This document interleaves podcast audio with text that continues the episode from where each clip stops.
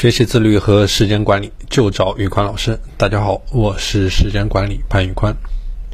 在我们做自律、做时间管理的时候，有一个很重要的环节，就是去制定计划。所以我们经常说，一定要计划走在前面，计划走在前面。只有做好了计划，你才能识别到你最重要的事情是什么，你才能够把你最重要的时间去产出最高的价值。那么，应该怎么样去制定一个可用性比较强、能够落地实实操的这么样一个周计划或者月计划呢？这里我来给大家分享几个做计划的要点。首先。第一个部分，你要识别到你最有价值的事情是什么，就是在你的计划当中，你的第一个板块永远是你最重要的活是什么，这个也是你最核心的一个 KPI，就无论如何你都要完成的事情。我不知道大家能不能理解，比如说你在工作的时候，你最主要的三项工作或者说是五项工作是什么？这个是你必须要写在你的计划的模板的最醒目的一块，就是你最有价值的事情是什么？这是第一部分。第二部分就是你有哪一些安排。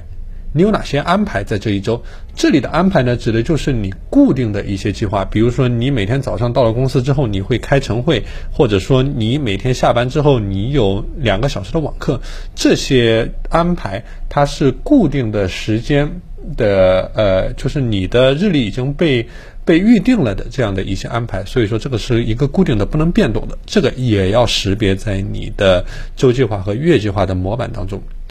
第三块就是紧急而零碎的事物，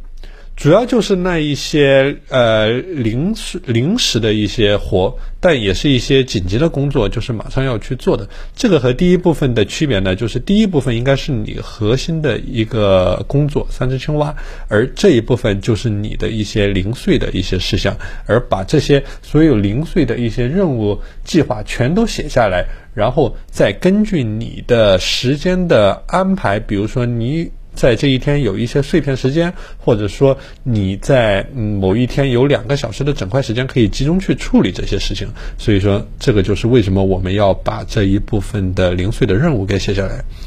OK，第四部分就是你自我提升的一个项目，你自我提升的一个项目。就是说，不管在一个月度维度也好，或者说一周的维度也好，你肯定有一些需要自我提升的东西。比如说，你想提升你的英语，你想提升你的口才，你想提升你的演讲等等，这个是根据你的兴趣爱好、你的价值观而定的。所以说，根据你的。整年的一个计划，或者说你自己的一个价值观，你想发展的一个方向，你需要具体到每一个月、每一周有哪些需要自我提升的东西，同时你要识别到，就是这些自我提升的计划当中，你会花费多少时间去做这样一些事。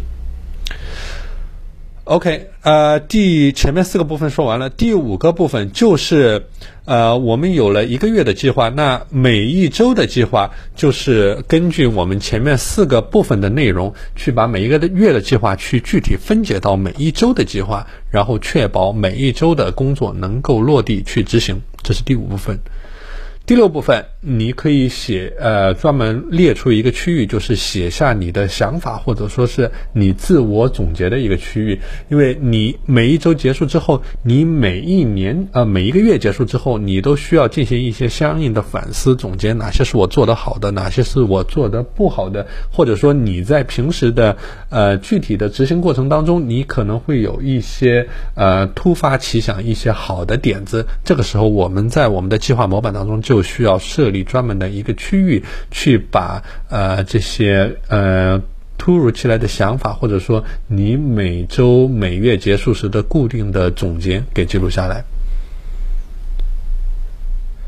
好的，今天的内容就和大家分享到这里。大家如果想学习自律和时间管理方面的内容，欢迎添加我的微信 p a n l e o n 一九八八 p a n l e o n 一九八八，我是时间管理潘玉宽，我们下期节目再见。